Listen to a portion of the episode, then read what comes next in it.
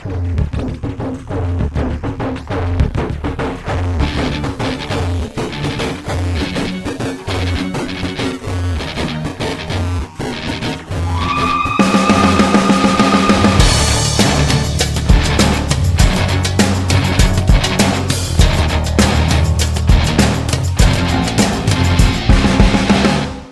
Avec le soutien de la MDJS. Bienvenue les amis dans Icon, le nouveau podcast de Radio Maalif. Euh, je vous rappelle l'objectif, c'est de donner la parole aux passionnés pour les faire parler de Marocaines et de Marocains qui les ont marqués et qui donc, selon eux, méritent ce fameux statut d'icône. Aujourd'hui, on a deux invités, comme toujours, euh, euh, Sofiane Faisal, a.k.a. Sur les réseaux sociaux. Salut tu es là en tant que Marrakchi, c'est très important. Oui, oui, mais je suis toujours là. En La nature du, du, du, sujet va justifier, ce, va justifier ta présence. Et on est aussi avec Mohamed Zouak, a.k.a. Bouchtejbli, patron de Yabiladi. Comment ça va? Ça va, alhamdoulilah. Tout va bien? Ouais, Vous êtes bien, vous êtes en forme? En Vous avez des, des dossiers à présenter à la commission des, des icônes? Oui, oui. Bon, ben on va commencer avec Soufiane. allons-y. Alors je précise que Soufiane a été très proche du Kaukab de Marrakech à un moment de sa vie, n'est-ce pas?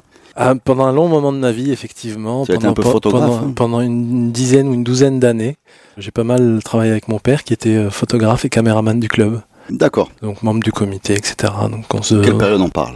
On parle de 91 à 2003 à peu près. La bonne période en fait. La très bonne période, la période des titres, euh, le championnat. Ah, c'est bon, c'est bon. Le tu vas nous dire que c'est toi.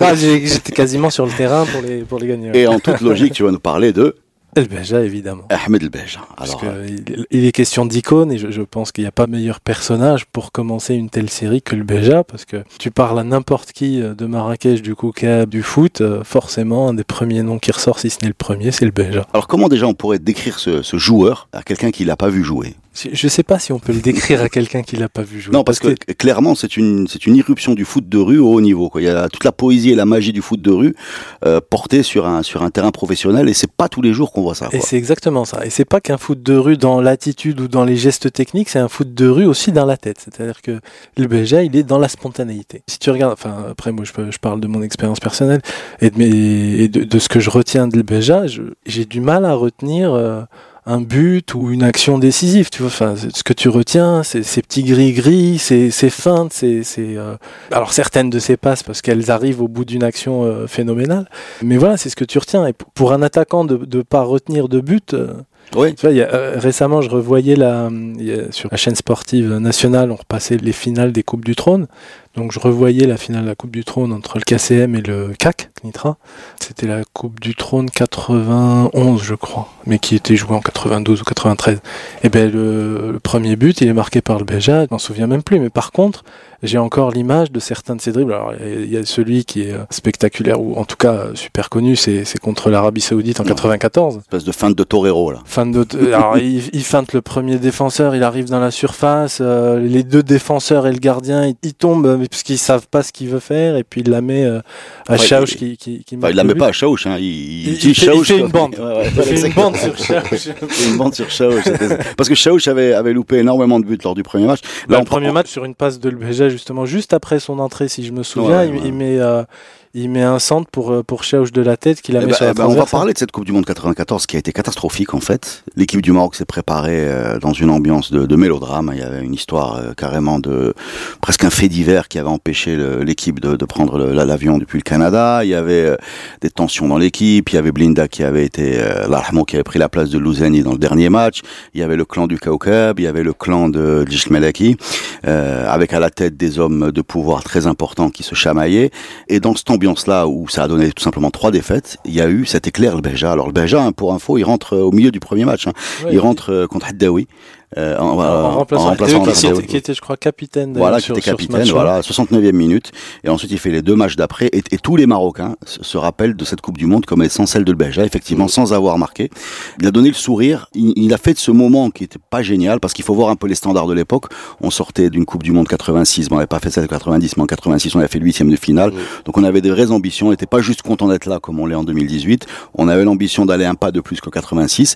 On prend trois défaites, mais le Beja s'imprime dans, dans l'esprit collectif comme étant le footballeur marocain euh, qui a crevé l'écran, quoi. Je sais pas. Ça te parle, Beja Ouais, moi j'étais lycéen hein, à la Coupe du Monde euh, aux États-Unis et c'est vrai qu'il y a eu d'abord un sentiment euh, de chute quand on a vu, effectivement, on s'attendait vraiment à ce qu'il soit, que l'équipe soit un peu plus à la hauteur. Le groupe était bon, Maroc perdre contre l'Arabie Saoudite, c'était pas, c'est pas quelque chose bah, qui Algérie, c'est était, quelque chose, ouais. voilà. Et puis toute l'équipe.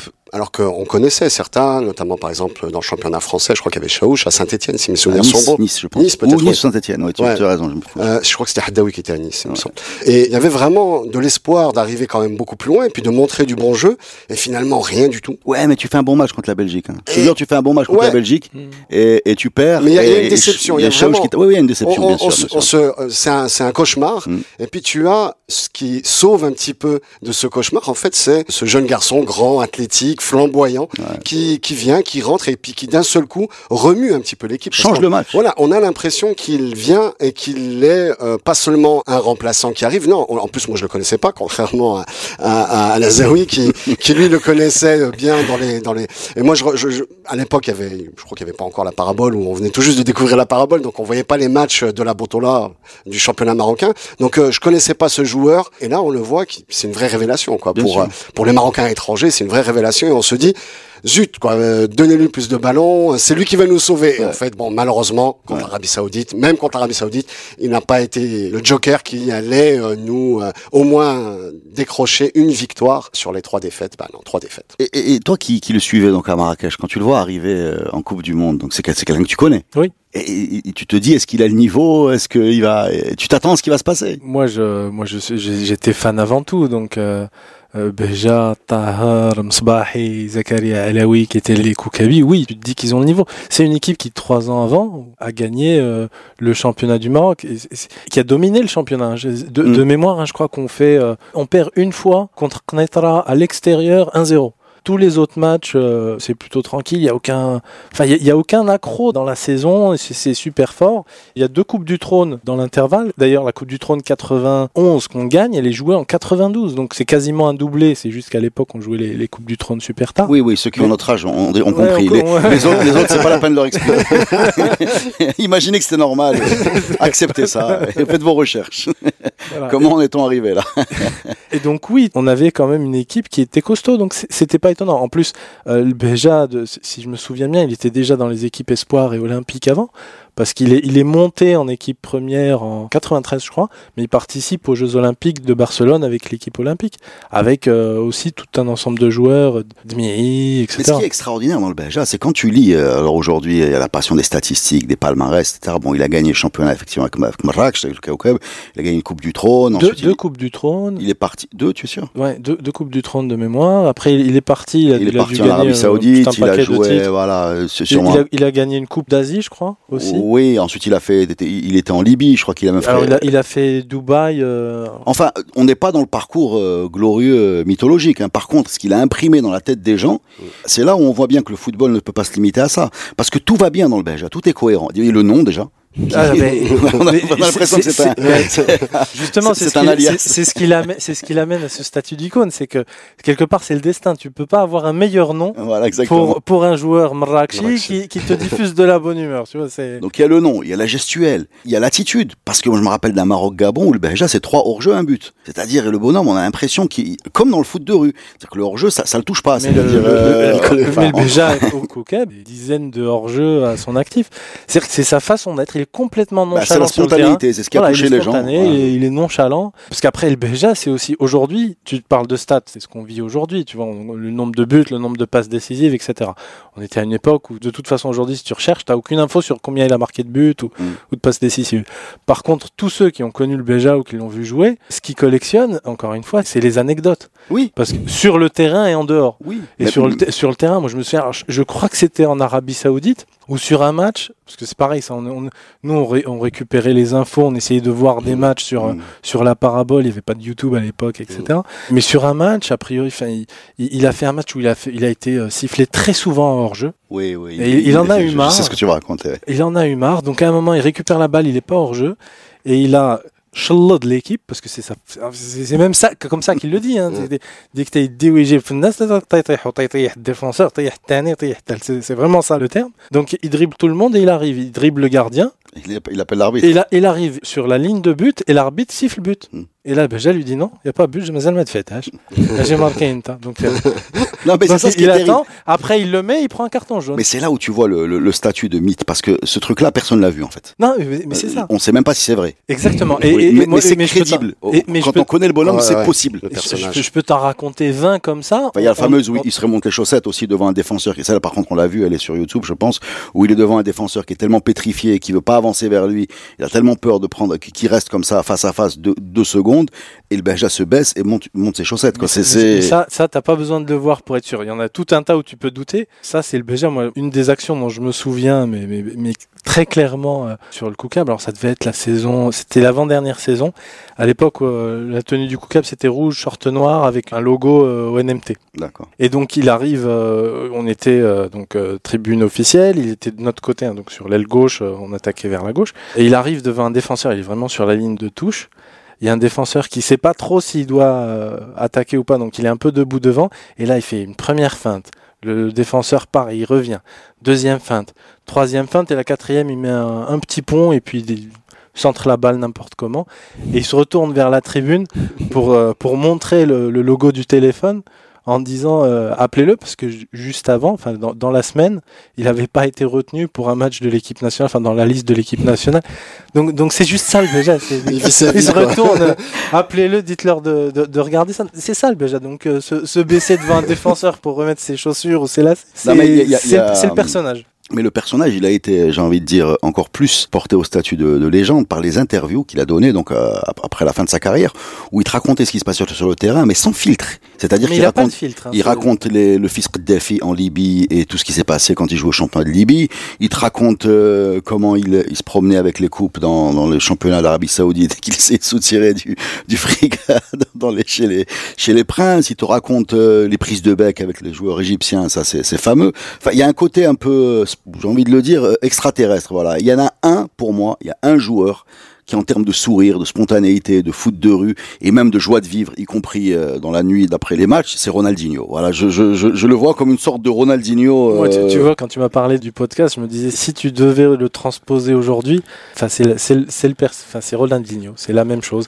Alors Ronaldinho est un plus haut niveau Oui, et a été sûr. plus plus constant, mais mais c'est ça le BG. Le BG il est sur un terrain pour prendre du bon temps et donc oui après sa carrière, quand tu l'écoutes euh, sur ses interviews etc, c'est sans filtre. Il te raconte les choses telles qu'elles se sont passées ou telles qu'il les a vécues. Euh, après avec pas forcément toutes les anecdotes parce que c'est pareil, les anecdotes hors du terrain. euh, on en a aussi euh, Et puis, et puis c'est aussi, c'est aussi la, la difficulté qu'a un personnage aussi, euh, aussi, aussi à part de s'insérer dans un, dans un collectif. Enfin, l'équipe du Maroc 98 euh, en Coupe du Monde, il aurait dû être dedans. Il est pas dedans Mhm. parce qu'il balance son fameux coup franc de dernière minute en Cannes. contre, euh, contre l'Afrique du Sud. Voilà, exactement. On sait que ça va créer que Henri Michel, suite à ce geste un peu tordu, il, il avait euh, été, enfin, je sais même pas si c'est bien Henri Michel ou dessus, mais en tout cas, on, on voulait, la fédération voulait plus le voir. Et, et il y avait une partie des joueurs, je le sais parce que c'est une génération que je connais bien, qui, qui insistait auprès du coach pour le ramener quand même, parce qu'il y avait une espèce de, de grain de folie qui aurait pu, euh, qui aurait pu ajouter quelque chose à cette équipe, quoi. Mais est-ce que justement son comportement nonchalant, peut-être un peu incontrôlable, euh, ne lui a pas joué des tours euh, dans sa carrière professionnelle? Parce qu'il avait quand même euh, du Bah, talent. ça l'a, ça l'a probablement desservi, mais encore une fois, c'est un tel talent il il faut savoir l'utiliser, en profiter dans son équipe. Moi, je me souviens qu'à l'époque, quand il partait en Arabie Saoudite, on avait des rumeurs qu'il était suivi par des clubs européens euh, en, en Ligue 1 ou dans dans d'autres championnats. Mais euh, voilà, il n'y a jamais rien qui s'est Mais de concrétisé. toute façon, je pense pas qu'on puisse, qu'on puisse extraire de Beja ce qui est vraiment Ouais. à lui, Son- qui est cette espèce son de folie. essence, quoi. Voilà, C'est-à-dire, je sais même pas si, si tu lui enlèves cette espèce de folie, ça reste un joueur de foot. Ça, ça, ça, Ça n'a plus de c'est, sens. c'est pas, le- c'est pas le personnage. Hein, c'est, tu t'attends pas de lui qu'il, qu'il soit au marquage euh, à la 90e minute sur, pour défendre sur un corner, des trucs comme ça. Ce que tu attends de lui, c'est que tu lui files la balle et puis euh, Il va te, il va s'éclater, il va, il va te faire un truc. Bah, si vous avez l'occasion de demander à, à, à des gens qui ont vécu la, la Cannes 98 comment s'est passé avec le Beja, euh, je crois qu'on pourrait faire deux podcasts sur, euh, sur, sur cette compétition. Et euh, est-ce que tu as quelque chose à rajouter? Petit bonus, petite anecdote, petite euh, affaire, non? Déjà, il y en a, y en a des, tonnes. Non, rien, rien à rajouter. Je, pense qu'on a dit euh, suffisamment. Enfin, le personnage, c'est euh, sur le terrain une nonchalance et un, grain de folie, et, puis en dehors un truc euh, complètement iconoclaste qui est marrant, tu vois. Parmi les trucs dont je me souviens, c'est quand après le, le championnat 91-92, le KCM est invité à un tournoi amical estival pour fêter le 350e anniversaire de la ville de Montréal. Donc, euh, Yes, ah c'est un truc, euh, un truc assez, assez particulier. Donc il y a, y y quelques équipes euh, sud-américaines. Il y a notamment l'équipe de Valderrama Mhm. qui est présente. Il y a l'AEK ou le PAOK euh, Athènes, je crois, et puis il y a le Milan AC, mais une sorte d'équipe B. Et donc le KCM arrive en finale et, et gagne le, le tournoi. Donc ils battent en demi-finale euh, Valderrama, ils, ils battent les, les Grecs en, en finale qui ont battu euh, en demi-finale le Milan AC. Et il finit meilleur buteur du tournoi. Et donc, il- après la finale, il est en conférence de presse avec Luzani, qui traduit, donc euh, question en français. Mon père était avec eux, il, il filmait tout le truc. Quand je revoyais les, les cassettes, mais c'était hilarant. C'est-à-dire que t'avais une question pour le Béja, Luzani lui traduisait, t'avais le Béja qui partait dans un délire de malade en arabe, et puis derrière Luzani qui retraduisait, mais un truc qui n'avait rien à voir avec ce qu'avait dit le Béja. Mais tu vois, un peu de langue de bois, machin Ouais. habituel des- des, c'est le genre de truc qui aujourd'hui, si, si, si on avait eu YouTube à l'époque, c'est c'est le truc, ça, ça aurait été culte. C'est- Bah, footballeur culte, euh, statut d'icône validé, c'est Mohamed Ah oui, complet, oui. Ouais, on est clair. hein, En plus, ça m'a replongé dans des souvenirs d'adolescence euh, très, très positifs. Ben, merci pour cette première partie. Mais je t'en prie.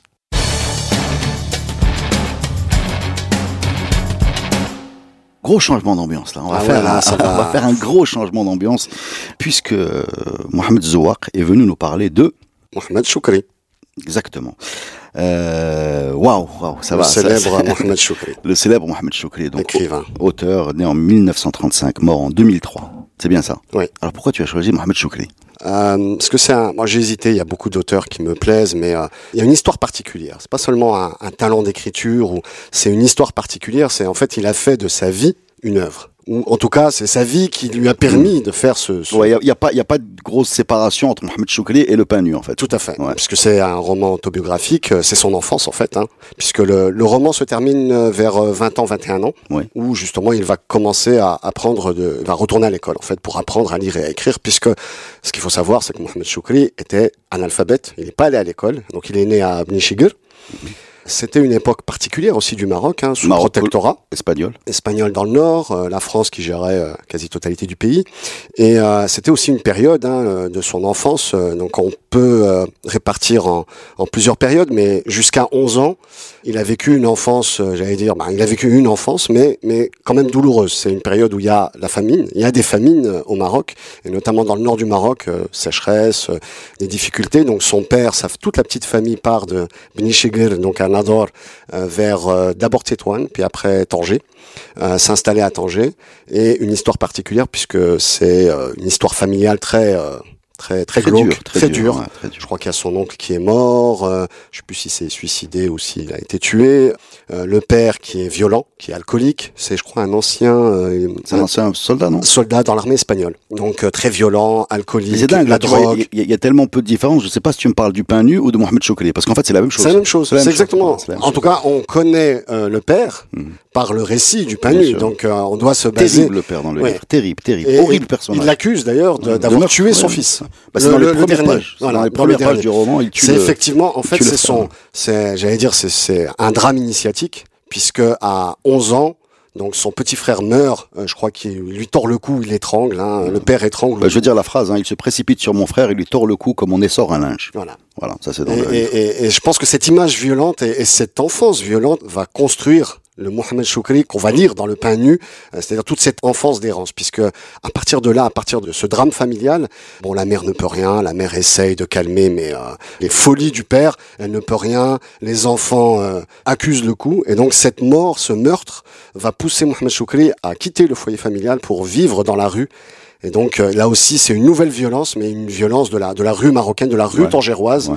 en cette période euh, délicate où il va euh, bah, Bah, découvrir. ouais, drogue, euh, C'est un prostitution, vagabond. viol, ouais, c'est un Ouais. enfant des rues. Moi, c'est ce qui m'a marqué dans, dans ce livre. Moi, je l'ai lu assez tardivement, hein, parce que l'histoire du livre, d'ailleurs, elle est assez particulière, puisqu'il l'a écrit en arabe. Euh, elle a été d'abord traduite par Paul Bowles, qui était un de ses amis, euh, euh, l'américain, qui est connu pour... Khobz Hafi en arabe. Khobz Hafi, voilà. Paul Bowles qui est connu, c'est la génération beatnik, etc., qui s'est installé à Tanger parce qu'il y avait pas mal de choses qui lui qui lui plaisaient à Tanger, notamment le, le kiff. Et et le, le livre n'a été euh, publié, il a été traduit par Tal Benjeloun en Oui. 82, je crois, 81-82, Il était Et- interdit en 83. et il a été interdit en 83 et il n'a pu être revendu au Maroc qu'en 2000. Hmm. Donc euh, c'est un livre qui a une histoire particulière, mais c'est un livre qui est à la fois euh, un témoignage, un ouvrage presque sociologique, parce qu'il nous renseigne sur un Maroc qu'on ne voyait pas à l'époque, Qui ne s'exprimait pas en tout qui cas. ne s'exprimait pas et personne ne le lisait. D'ailleurs, personne, aucune maison d'édition n'a voulu imprimer le livre en arabe. Dans tout le monde arabe, hein, pas seulement au Maroc. Personne ne voulait imprimer parce que c'était blasphématoire de, de publier des choses, parce qu'il y a vraiment des choses très dures. Cru, oui, en particulier les scènes de sexe. Le sexe occupe une place Oui, importante. mais un sexe morbide. Hein. un sexe Euh, morbide, des pas- glauques et, dans. et, euh, des tripots, etc. Donc on est vraiment dans quelque chose de très très Très noir. très noir, tout à fait. Et, et ça, ça a choqué énormément de, de lecteurs, de gens de cette époque-là. Bah, je vais le dire euh, différemment. Hein. Quand on lit Le Pain Nu, c'est un festival de tabou en fait. C'est un strike. C'est-à-dire ils, ils sont tous là. On est, il y a, y a la drogue, il y a le sexe, il y a la violence, il y a. Mais c'est un, c'est un roman sur la faim, quoi. C'est un roman sur la misère. C'est un roman sur la peur. D'où le, d'où le titre, hein, Le Khobz Hafi. Je pense que ça témoigne de cette époque-là, où euh, réellement les gens ont dû quitter leur village pour avoir à manger, parce que sinon ils mourraient de faim. Et c'est une époque très difficile pour le Maroc, et c'est une époque où euh, rien ne se disait. Euh, les gens pouvaient mourir de faim, les gens pouvaient mourir, euh, ben, là par exemple, une agression, euh, un, un infanticide, euh, les gens pouvaient être Qui n'a violés. aucune conséquence, l'infanticide. tout à fait. Et donc tout ça en fait passe. C'est-à-dire que c'était un Maroc de, à cette époque-là, c'était un Maroc particulier où euh, énormément d'actes pouvaient se commettre, d'actes criminels parfois, pouvaient se commettre, ou des choses qui aujourd'hui nous lacéreraient le cœur, voir des gens mourir de faim, etc., mais qui se déroulaient dans ce Maroc euh, de la Seconde Guerre mondiale ou de l'après Seconde Guerre mondiale sous protectorat. C'était vraiment un Maroc euh, à la fois particulier, tabou, les tabous continuaient d'exister, euh, étaient prégnants, et euh, cette histoire d'un enfant, et c'était rare d'avoir d'ailleurs des, des, des œuvres littéraires sur euh, sur l'histoire d'un enfant, euh, une histoire très très très sombre, mais euh, cette histoire d'un enfant moi, comment je l'ai, je l'ai lu, euh, moi je l'ai lu vers les années 2000, hein, donc euh, c'était vraiment pour moi une une révélation d'un Maroc qu'on pouvait voir de manière euh, par euh, par petites touches, mais on n'avait jamais un tableau aussi descriptif de ce Maroc-là. Bah, bah c'est un style littéraire qu'on peut trouver en Europe. Hein. C'est c'est Mhm. Charles Dickens, c'est ce genre de, enfin, euh, transposer ça serait pareil, mais comme ça prendre un coup de poing dans la figure, parce que c'est un coup de poing dans la figure ce, ce, ce bouquin euh, sur une classe sociale qui d'habitude ne s'exprime pas, euh, qui n'écrit pas, et là tu, tu plonges là-dedans. Moi j'ai envie de lire un, un extrait euh, Mhm. sur euh, du bouquin. Euh, donc mon père nous exploitait, le patron du café aussi m'exploitait, car j'ai su qu'il y avait d'autres garçons mieux payés que moi. J'avais décidé de voler toute personne qui m'exploiterait, même si c'était mon père ou ma mère. Je considérais ainsi le vol comme légitime dans la tribu des salauds. Yeah. Et il y a de la punchline comme ça qui arrive sans arrêt. À un moment, ça crée, c'est tellement dense, c'est tellement étouffant. Et, et comme tu l'as dit en début de ce podcast, le, le salut arrive dans les dernières pages, Mm. comme dans la vie de Mohamed Choukri, où à 20 ans, le jeune garçon, qui donc est autobiographiquement l'auteur, décide d'aller à l'école. Et même quand on connaît l'histoire de Mohamed Choukri, qui va finir sur le plateau d'apostrophe et compagnie, c'est comme ça la voie, la, la salvation, la réhabilitation, le, la solution, bah c'est l- l'école quoi, tout simplement. Et c'est la planche de salut, c'est la lumière qui arrive à la fin du, du roman. C'est ce qui permet de supporter en fait ce récit euh, Oui, euh, violent oui, et, et inédit euh, au Maroc, euh, en tout cas au niveau écriture. Et c'est vrai que cette fin, surtout quand on connaît la vie de, de Mohamed Choukri, nous laisse, euh, on- on- Ouais. on- ça nous permet de souffler. Il y, y a une solution, il y a une voie. Et, et d'ailleurs, euh, ce qui est assez intéressant, c'est comment il a appris à lire et écrire. En fait, il a appris en prison. Les Espagnols l'ont arrêté et l'ont envoyé en prison. Et il a rencontré un indépendantiste, un militant indépendantiste marocain, qui lui a appris à, à écrire et à lire l'arabe, les premières, on va dire, les, les- les balbutiements, ou les, pour avoir un minimum syndical. Et c'est à partir de là où il a eu une am- un amour pour euh, les lettres, euh, l'écriture. Et là, euh, il a continué effectivement à aller dans, dans une école pour apprendre vraiment à lire et à écrire jusqu'à devenir instituteur, à devenir prof. Et après grâce à des rencontres, hein, j'ai cité tout à l'heure Paul Bowles, mais il y a aussi euh, Genet, hein, écrivain français, qui lui aussi a une histoire très, une enfance très violente, euh, et c'est ce qui lui a permis probablement de s'épanouir dans l'écriture en racontant son vécu, en racontant cette cette douleur, cette souffrance et cette rage vis-à-vis du père. Mais il a réussi à s'en sortir par l'écriture, par l'enseignement, et c'est ce c'est un petit peu notre euh, le canot, cette bouée de sauvetage qui permet de se dire bon quand même malgré cette violence, malgré ce Il y a d'autres soupapes. Ouais. Euh, merci beaucoup. On valide statut d'icône. Euh, la Zawi, tu l'as lu, le pain nu? Non, je l'ai pas lu. Il figure en bonne place dans ma dans ma bibliothèque, mais euh, j'ai jamais eu le courage de. Tu l'as le- acheté, déjà pas mal. Je, je l'ai acheté, mais j'ai jamais eu le courage de, de le lancer. Je suis pas sûr que ce qu'on en dit là, je, dont je, je connaissais un peu Non, le euh, lire, les le éléments qui donnent donnent envie de le lire. Ou alors il faut le faire passer avec beaucoup de séquences de Béja. Eh ben c'est ça le Maroc. Hein. C'est deux deux garçons. euh, bah même le Baja, je crois qu'il vient d'un quartier très très. Il est, populaire. vient d'un- quartier très populaire, famille pauvre, mais il, il s'en était sorti grâce au grâce au foot. Voilà. Mais bon, pas avec une, une violence du Le niveau Qadam de. le. Les deux, fait. les deux options. Merci les amis Merci pour euh, ce podcast.